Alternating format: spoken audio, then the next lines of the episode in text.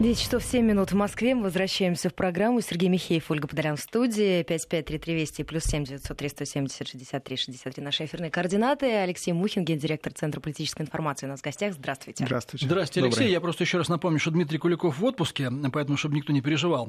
Алексей, что ты оправдываешь. Ну, местами приходится оправдаться, потому что, вот видите... Не разг... так сели. Не так сели. Разгневанные радиослушатели спрашивают, так сказать, а куда дели Дмитрия Куликова? Никуда он отдыхает. Э, значит, э, ему хорошо. Он тоже человек. Он тоже человек, да, представляете? Это удивительно, но это медицински подтвержденный факт. Алексей, э, приветствую вас еще раз. И вот знаете, мы Понятно. предыдущий час закончили, обсуждая скандал во Франции, вот этот такой, так сказать, э, гомосексуально-политический. И в этой связи падение рейтинга э, Макрона. Я вот выдвинул такую конспирологическую теорию, что это тоже, видимо, не случайно. То есть понятно, что Макрон, видимо, где-то подставился со своими вот этими забавами и такими, так сказать, европейскими новыми ценностями. Но, тем не менее, мог ли такой скандал возникнуть на пустом месте? Вот в политике, мне кажется, ничего случайного не бывает.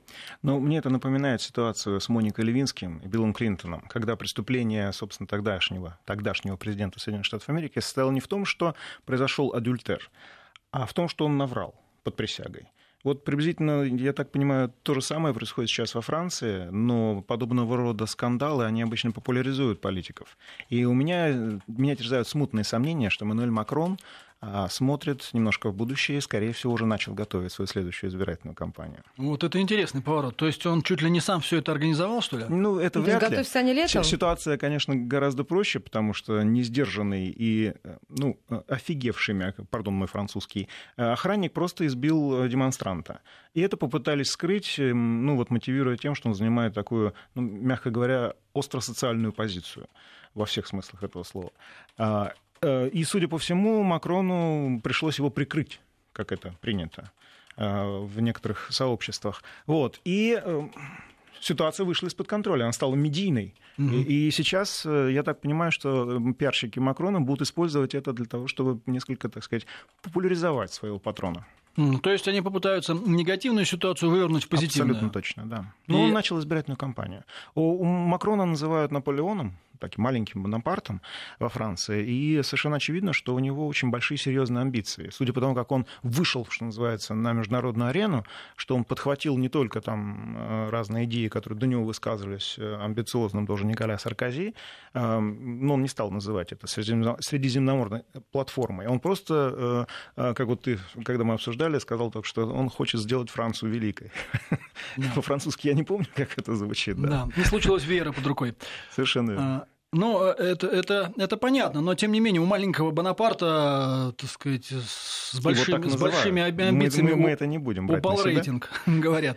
Вот, так у них вот... там он скачет постоянно. А потом у французских президентов традиционно маленький рейтинг, если ты заметил, наверное. Ну, мы помним на Они как только его, да, как только... Там не только, у Николя Саркози то же самое было.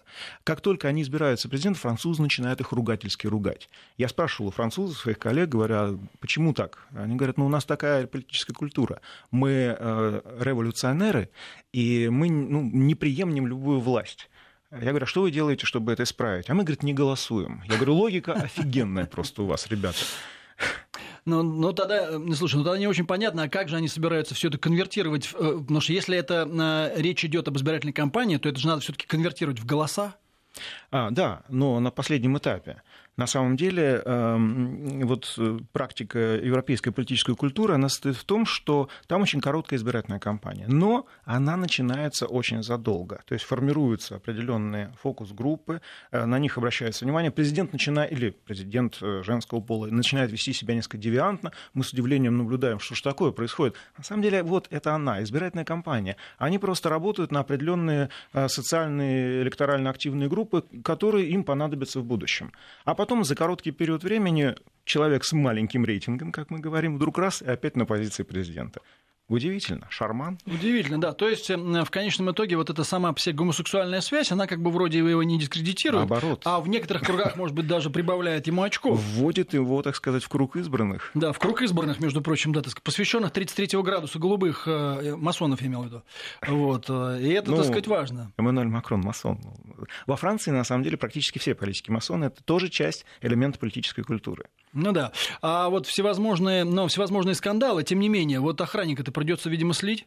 А, с охранником беда, но да, видимо, его принесут жертву. На каком-то этапе? На каком-то этапе, естественно, его, так сказать, политическая репутация будет э, брошена в костер, чтобы он разгорелся пожарче. Ну, если а... она вообще есть у охранника. А вот интересно, вот интересно, по-твоему, чтобы если это французская тема немножко перейти к каким-то другим этим самым, а, другим, так сказать, э, территориям, вот, э, вот все вот эти ноу-хау такие достаточно достаточно сомнительные, на мой личный взгляд, человеческие. Вот это европейская, так сказать, традиция или скорее американская? Кто здесь, вот, э, кто здесь лидирует? Скорее... Вот, потому что ты же начал с этого самого, с Моники Левински. Ну, когда, да, слишком много технологий. Во-первых, Старый Свет, он э, славился всегда своей традицией, своими традициями, своими христианскими ценностями и так далее. То, что происходит в последнее время, это, безусловно, результат, э, ну, последние несколько десятков лет. Это результат той восхитительной работы, которую со Старым Светом ведет Свет Новый.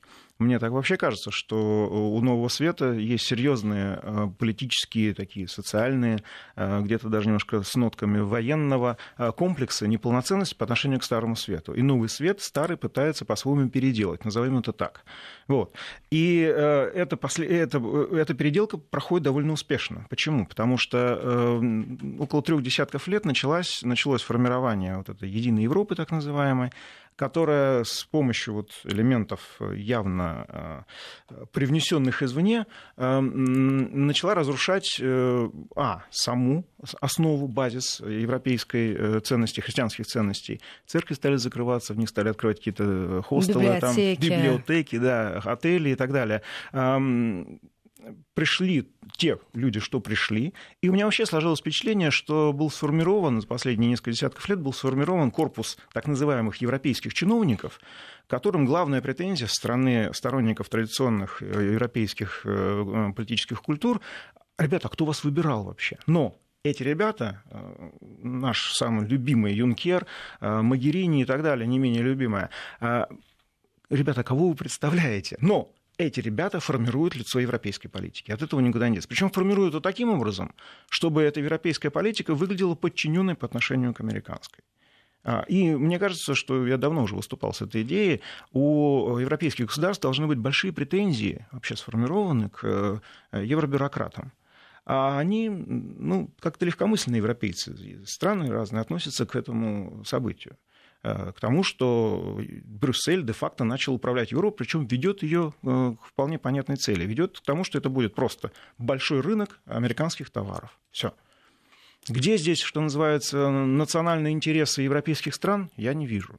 Есть национальные интересы Германии, да. Она пытается, она, кстати, э, э, вместе с Юнкером, наверное, довольно серьезно оппонирует Юнкеру, Магерини, если надо, если это в интересах Германии. Но в остальных случаях полностью подчиняется э, общей, так называемым, европейским ценностям. Насчет того, что новый свет переделывает старый, как бы в том числе реализуя какой-то комплекс, мне кажется, здесь кроме интересов есть просто какой-то внутренний комплекс, концептуальный. Да, да, Мысль, да. мне кажется, очень интересная, но, видимо, новый свет пытается, ну, Америка пытается делать это в отношении всего мира, но со всем миром возникают проблемы. Вот. Тогда давайте Европой займемся Европой, потому что она ближе всех, это ближайшие союзники. Давайте их, так сказать, изнасилуем и поставим над, над ними Здесь же существует определенная модель поведения на разных континентах. К примеру, задний двор Соединенных Штатов Америки, который не считают Латинскую Америку, там они просто организуют госперевороты. В Бразилии было совсем, так сказать, все просто сделано. В Венесуэле они пытаются это делать. В Африке, ну вот с Африкой там беда, потому что там вообще нет, судя по всему, никакой концепции. Там просто действуют военно... частные военные компании, которые обеспечивают э, бесперебойность поставки энергоресурсов или других ресурсов на территорию, что называется, метрополии. Вот, потому что э, экономическое чудо по которому так называемые развитые страны являются такими развитыми, оно очень простое. Во-первых, если ты являешься миссионным центром раз, то у тебя все в порядке, в любом случае напечатаешь деньжонок и закроешь все, что называется, дыры. Ну, долг растет, ну ладно, фиг с ним. Вот. А второе – это отсос энергии, э, отсос э, разных природных ресурсов разных стран, причем э, походу, они уже совсем, извините за опять мой французский, они совсем перестали стесняться. Это делается уже, развязывается война, разрушается политическая система, потом приходят компании, и под контролем частных военных компаний, которые просто обеспечивают безопасность сотрудников, все это дело выводится. Ливия – типичный пример вот этого. Ирак – типичный пример этого. Вот. В Азии там посложнее. В Азии разные Ким Чон Ыны, разные Си Цзиньпины. Да, не, не побоюсь этого слова. Да, в хорошем смысле этого слова американцы Азии боятся. Это видно. В их доктринальных документах последних официально Азия является все-таки главной причиной беспокойства, а не Россия. Россия это так. Это ну, такая моделька рабочая, демо-версия. А на самом деле, я думаю, американцы пытаются показать азиатским странам, что они могут с ними сделать, если, скажем, придется. Но по понятным причинам э, США Китай боится. Обратите внимание, как мы, выйдя из э, американских трежерис, мы довольно серьезно колебали э, рынок. Это даже назвали путинским ударом в западной прессе. И тут же стали считать, а что будет, если тем же, то же самое сделает Китай. Так вот, то, что они спрогнозировали, им совершенно не понравилось. И тут же по отношению к Китаю риторика, что называется, была опять смягчена. А вот в адрес России была ужесточена. Сейчас в Конгрессе, да, готовится громадное количество инициатив, опять санкционных и так далее. И можно не сомневаться в том, что они будут приняты. Ну, правда, мы эти деньги из трежерис тут же переложили на депозиты в те же самые западные банки. Это да, это да, совершенно верно. Купили доллары. Ну, с другой стороны, доллар пока а, валюта все-таки, с которой можно рассчитываться, и поэтому я думаю, что неплохо. Мы на них золото покупаем, в конце концов. А вот насчет Америки, там, э, вот, кстати говоря, да, эта политика понятная, но вот с Трампом произошла какая-то вот неувязочка, да, небольшая, да, и, в принципе, некое бульканье там э, продолжается и сейчас. Там же они сейчас... Э, там чуть, не бульканье, чуть, чуть, там истерика. Чуть ли, чуть ли не хотят запретить ему говорить или даже дышать. Да, есть такая инициатива, которую выдвинули конгрессмены. Они, они, эта инициатива предполагает, что законодательно Трампу будет запрещено общаться с Владимиром Путиным, внимание, Лично. наедине, совершенно верно. То есть только в присутствии адвокатов. Вот. Лучше, если это будут адвокаты из погонах, что называется. И Сенат ничего не делает. Совершенно верно, да. да. На самом деле, да, вот ситуация саммит в Хельсинки, он показал, что эм, ребята э, боятся Трампа который, кстати, раз уж мы заговорили о выборах и так далее, он тоже объявил до Хельсинки о том, что он будет, скорее всего, баллотироваться на второй президентский срок. Но это, в принципе, нормально, потому что любой американский президент, если сейчас посмотреть немножко назад, они, что называется, два срока отрабатывают точно совершенно. Ну, Поэтому... баллотируются вообще почти все. Правда, меня, э, меня смущает несколько утверждений некоторых экспертов, которые говорят, что второй президентский срок Дональда Трампа развяжет руки, и он типа действительно сделает Америку великой. У меня есть большие сомнения. В конце концов, элементом политической культуры Соединенных Штатов Америки является ликвидация президентов. Они давненько этим не занимались.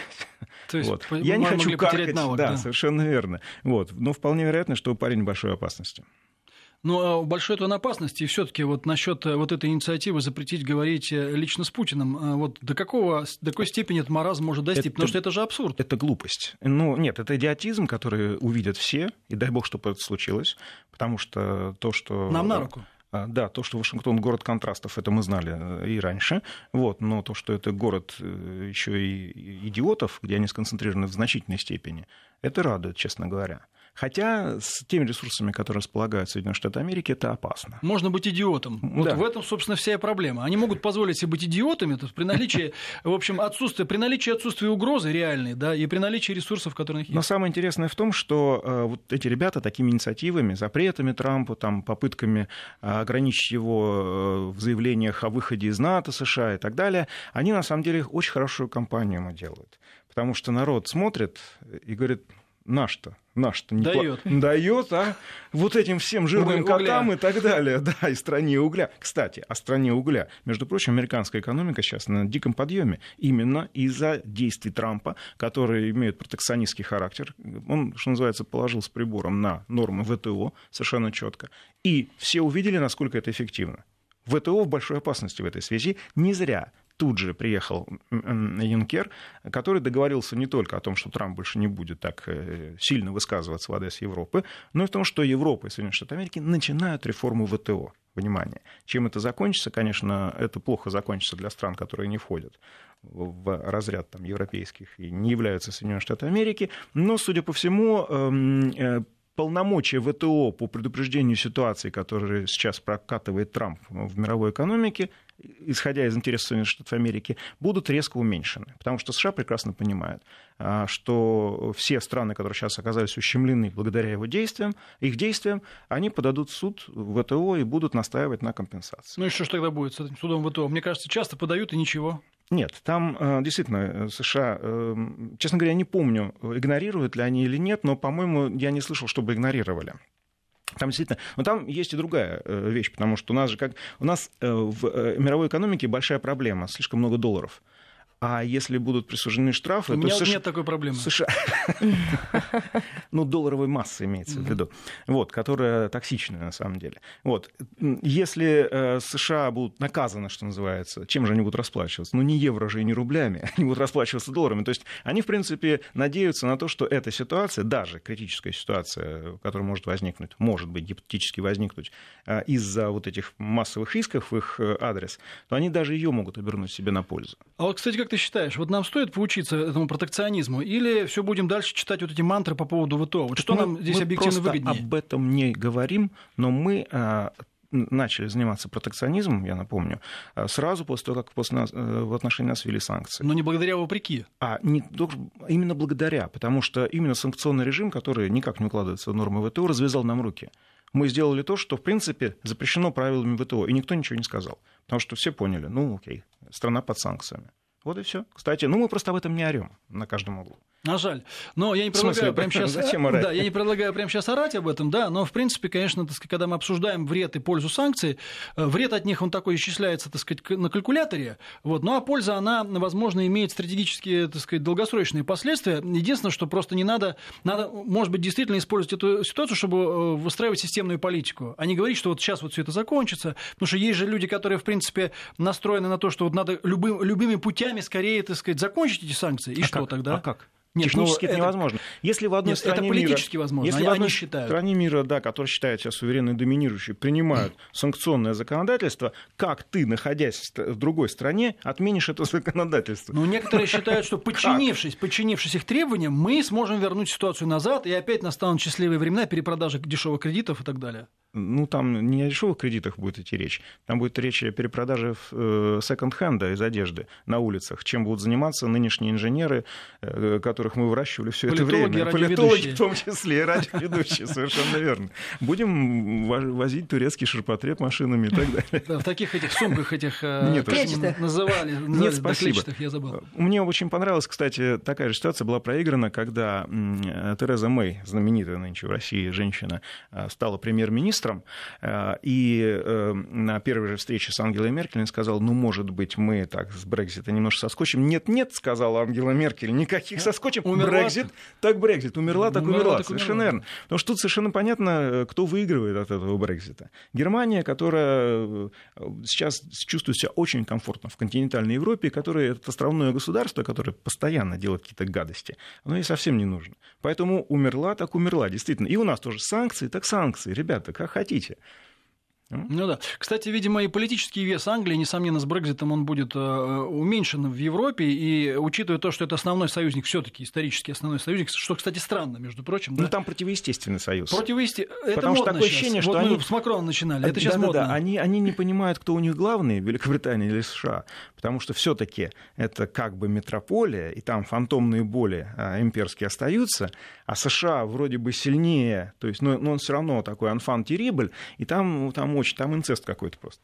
Ну и, кстати, это, вот будет ли это означать, что америка, американское влияние может тоже быть подорвано, учитывая то, что английское влияние в упадет? порядке. Потому что сейчас идет поиск, помните э, знаменитую фразу с белого солнца пустыни «Господин назначил меня любимой женой». Так сейчас по Европе бегает несколько стран, которые уверены, что господин назначил их любимой женой. Я имею в виду Польшу там и так далее. Вот. Но Мне я кажется, виду... они ошибаются. Совершенно ну, верно. Так сам по не решил. Потому, да. что, потому что господин еще никого не назначил, что называется. Но... Ну, вот. Официально пока Германия. Официально. Вот. Ну а вот э, на твой взгляд, они дорастут до того, чтобы не, не добиваться вот этой любви господина? А, нет. В ближайшем обозримом будущем нет, потому что вся система в Европе заточена именно на то, чтобы, да, а, эта Европа стала, ну, это, пардон, это полмиллиарда потребителей. От этого такого рынка никто не откажется. А Китай, который щелкнул зубами и с 2017 года щелкает уже, что называется, зубами, имея геополитические амбиции вполне конкретно на европейский рынок, для чего же строится этот торговый да, путь, один да, пояс, конце концов, путь. совершенно верно. Вот, он здесь и, собственно, и вступил в э, глобальное противоборство США. Нам в этой ситуации, конечно, лучше не оказываться между Сцилой Китая и Харибдой США. И просто сделать свое дело, что называется. Потому что на рынке европейском мы останемся. Другое дело, как, какую часть его будем занимать.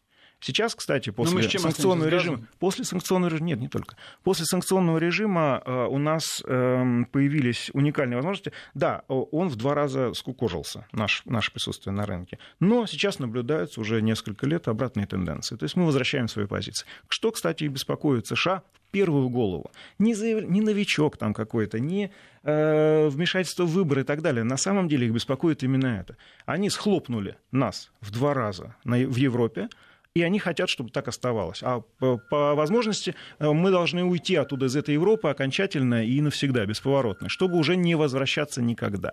Но у США это не получилось. Именно поэтому они нервничают. Именно поэтому сейчас наблюдаем истерики. И нас уже обвинили, я напомню все-таки, это волшебно тоже, нас обвинили в, участии, в вмешательстве в выборы в Конгресс, которые еще не состоялись. Вот это, по-моему, вишенка ну, на заранее. торте просто. Да, заранее. Ну, понятно, что это прикрытие. Кстати, кстати, в докладе, который сейчас рассматривается в Великобритании, британском парламенте э, приблизительно то же самое. То есть те, те же мотивы. Присутствие информационное, в том числе и присутствие хакерское России на европейском политическом рынке. А, кстати, вот э, интересный вопрос по поводу тоже э, обвинения в вмешательстве в грядущие выборы. А вот как они э, будут это трактовать в случае победы той или иной партии? А если вдруг побеждают демократы, мы все равно вмешивались в выборы? Мы все равно вмешивались в выборы, потому что необходимо основание для введения или сохранения тех санкций, которые были. Но меня тоже порадовало замечательно, когда конгрессмены прямым текстом сказали, что мы введем, возможно, следующую порцию санкций, потому что Путин и Трамп договорились. То есть президентом нельзя общаться, потому что это является... Поэтому мы введем санкции. Поэтому введем санкции. То есть ситуация действительно доходит до абсурда, но это хорошо, потому что все это видят. Ну и плюс, конечно, э, ко всему прочему, помимо нашего присутствия, их, конечно, волнует действительно этот вот проект «Один пояс, один путь», огромный инфраструктурный проект Китая, который фактически снижает значительно риски от морских перевозок, хотя это, в это надо вложить огромное количество денег, но в итоге сухопутный маршрут, на который фактически американцы влияние иметь не, не смогут. И... Потому что он идет по России. Потому что он в том числе по России. Не только по России, но и в том числе по России, хотя, мне кажется, мы здесь должны, между прочим, нашим китайским братьям почти что и друзьям, вот, как-то с ними немножко более эффективно поработать, э, потому что, мне кажется, вот путей, которые идут только по России, ну, их, два. их, их недостаточно. нитки, да, их, их недостаточно. Мне кажется, что между нами, наличие между нами транзитных стран допустимо, но это и риски надо свести к минимуму. Прервемся сейчас на новости, после короткого перерыва продолжим. В Москве 10 часов 34 минуты, мы возвращаемся в программу 5533 Вести плюс 7 903 170 63 63 наши эфирные координаты. А в гостях, я напоминаю, у нас Алексей Мухин, гендиректор Центра политической информации. Да, Алексей, давай поговорим немножко, а то, так сказать, тоже люди тоскуют по поводу нескольких внутренних тем. Как тебе такая новость, которая вот несколько, пару дней тому назад появилась, о возможном слиянии либерально-демократической партии Владимира Жириновского и «Справедливой России»? Это будет слиянием или поглощением? Вот я не знаю, слияние поглощением. Я вот спрашиваю, так сказать... Судя по масштабам, поглощением все твое, твое мнение по этому поводу, потому что, насколько я понимаю, и у той, и у другой партии, видимо, возникает проблема со следующими выборами в Госдуму. И вот именно на этом фоне возникают подобные слухи. У нас давно произошло старение, что называется, политических брендов. Об этом э, уже давно говорят эксперты, политтехнологи. Уже сложнее продавать эти бренды избирателю. Э, и судя по тому, как снижается постепенно электоральная база определенных партий, э, это факт. Действительно, с этим ничего не поделаешь. Но э, партии держатся на лидерах на э, мощном энергетически наполненном таком Владимире Жириновском, который не дает, что называется, спуску ни своим оппонентам, э, ни своему избирателю. Вот. И, э, но и у него тоже, судя по всему, возникают проблемы. Э, и он человек. И он человек, совершенно верно. Вот. И в этой связи, конечно, уже несколько лет в недрах этих партий идет глубинная работа по э, поиску рецептуры выхода из этого системного кризиса. Надо сказать, что государство довольно неплохо помогает. Э, вот недавно увеличили э, ценник, что называется, за избирателя для партии аж в три раза. Вот, что очень помогло финансово коммунистам, ЛДПР и справороссам. Ты имеешь в виду выплаты выплаты из федерального бюджета по итогам выборов. По итогам выборов, совершенно верно. Вот. А, и, кстати, что позволило партиям ну, немножко стряхнуться, оживиться и э, поправить эту часть своей э, работы. Это что... просто, я прошу прощения, просто кто не знает, я уверен, что многие не знают, что у нас в том числе партии, проигравшие на выборах, да. Э, на самом ну, деле... Не победившие А, не победившие, не победившие да. да. На самом деле имеют помощь от государства. 3% да, да. избирателей, потому что ниже идет отсечение. Набравшие 3 больше вот, Например, Яблоко да, на последних выборах э, не смогло ничего, не смогло себе помочь, что называется, в этом смысле, и лишилось федерального финансирования, что поставило ее, кстати, это, эту партию на грань э, политического вымирания, потому что кризис таков, э, даже ближайшие соратники Григория Алексеевича Явлинского констатировали чуть ли не клиническую смерть своей структуры имеется в виду. Вот. А поэтому предложение Сергея Миронова, которое, вернее, озвучил, проекта давно уже довольно существует, вот, оно экстравагантное, прямо скажем. Как тут что называется, слить ЛДПР.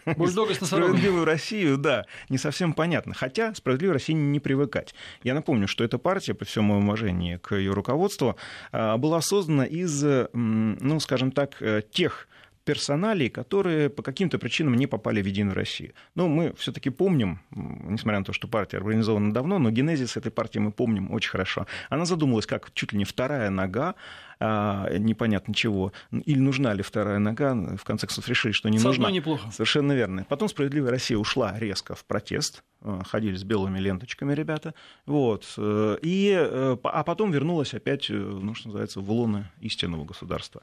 Вот, они, они, они ну не будем, хорошо.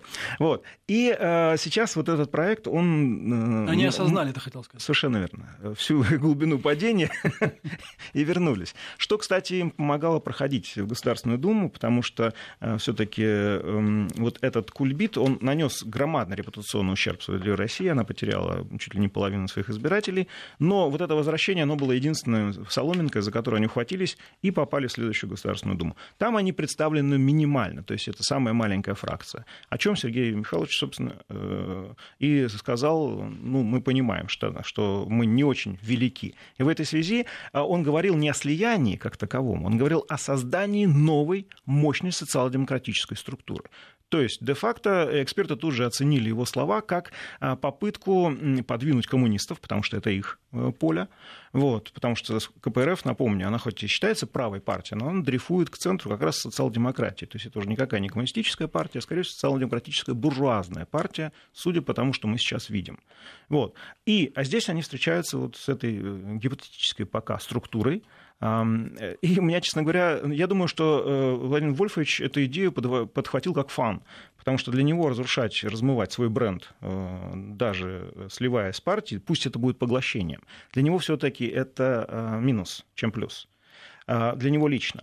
Но если учитывать то, что сейчас, я так понимаю, готовится, партия готовится к будущему, назовем это так, то это может сработать в какой-то степени. То есть размытие бренда все равно произойдет. Хотя есть проблема концептуальная, идеологическая. Вот мне кажется, ты, может быть, оговорился, а может, специально сказал, назвав КПРФ правой партией. Ну, КПРФ, конечно, левая партия. Но у нас в стране, так сказать, такая, э, по крайней мере, на сегодняшний день, такая достаточно специфичная картина в этом э, плане, что действительно можно и перепутать, где лево, где право, потому что КПРФ, я бы так их сказал, знаешь, лево-консервативная партия.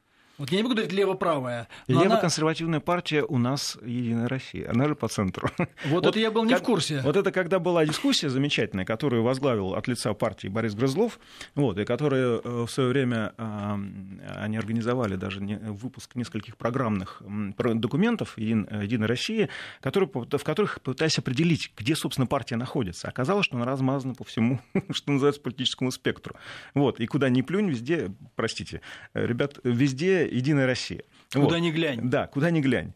А, поэтому были крайне затруднены вот эти эм, идеологическая институализация других э, структур, как то КПРФ, она вроде бы, она правая, она, это консерваторы в какой-то степени, но она левая, потому что коммунисты. Справедливая Россия, вроде социал-демократы, у них там все хорошо в этом смысле, ну, с учетом того, что, кстати, удивительно, социал-демократия в э, левые, как таковые, в Европе сейчас на коне. В России совсем обратный процесс наблюдается.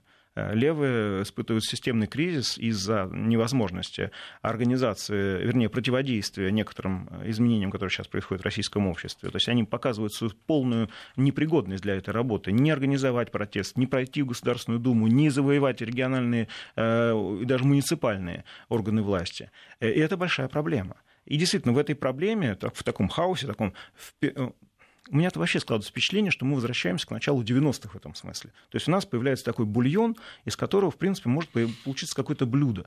Непонятно, кто там варится пока. Потому что тот, та линейка политиков, которую мы сейчас имеем, ну, которые, людей, которые называют себя политиками, которые не входят в системную там, Единую Россию и так далее, в ЛДПР, в системную там, Справедливую Россию и Э, кто у нас там еще? Вот. Эм, ну, вот Родина вышла из «Справедливой России». Ну, там, Сначала вошла, потом вышла. Совершенно верно. То есть э, партия пенсионеров то же самое вошла и вышла. Поэтому здесь невозможно. Э, все течет, все изменяется. Но на самом деле уже несколько лет понятно, что системные изменения просто нужны. И они должны быть системными. Иначе никак.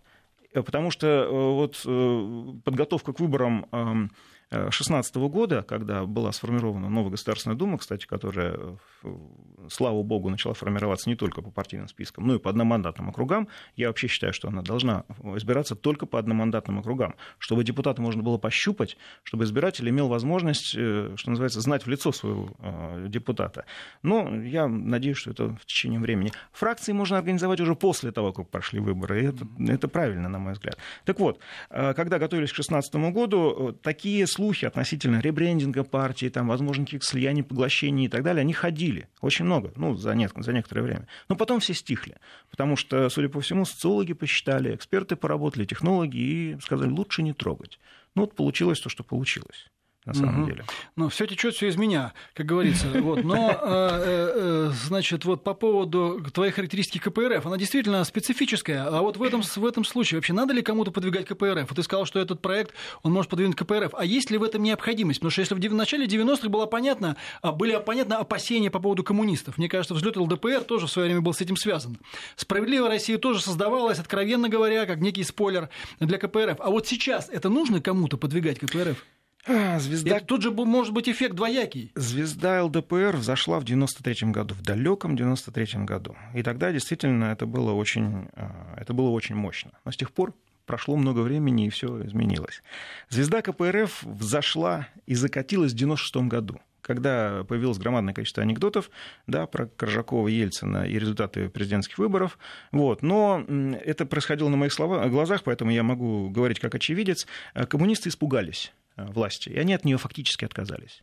И с тех пор э, в администрации президента существует какой-то стереотип, который э, ну, никогда не изживаем был. Вот сколько я не наблюдаю эти процессы, он всегда присутствует. КПРФ партия not welcome, что называется.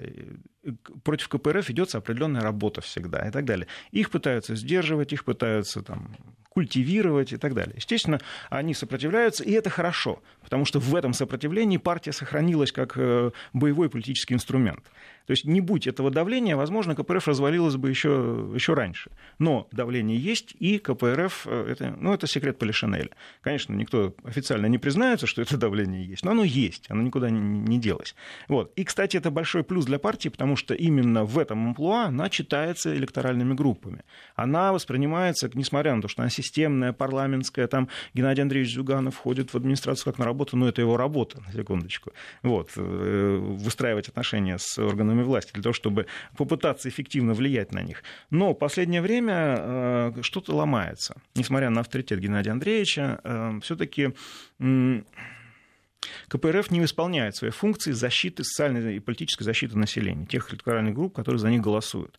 И это, безусловно, демотивирует всех. Поэтому я думаю, что в КПРФ тоже а, ожидается, если они не хотят проиграть следующие выборы, это уже буквально через два года, а, парламентские выборы 2021 года, я имею в виду, вот, им придется тоже меняться.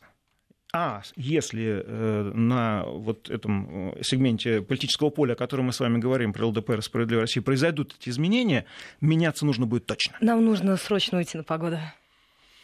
Возвращаемся в программу. В Москве 10 часов почти 48 минут. 553320 плюс 7 903 170 63 63 для ваших вопросов. Алексей Мухин у нас в гостях. Да, Алексей, ну давайте продолжим эту тему. И же закончим час наш, так сказать, да, и нашу передачу, э, наш эфир, имел в виду. Так вот, а какой же тогда эта новая партия «Справедливая Россия плюс ЛДПР» может быть? Про что она? Вот ЛДПР – это партия про Жириновского. Да. «Справедливая Россия» – это партия…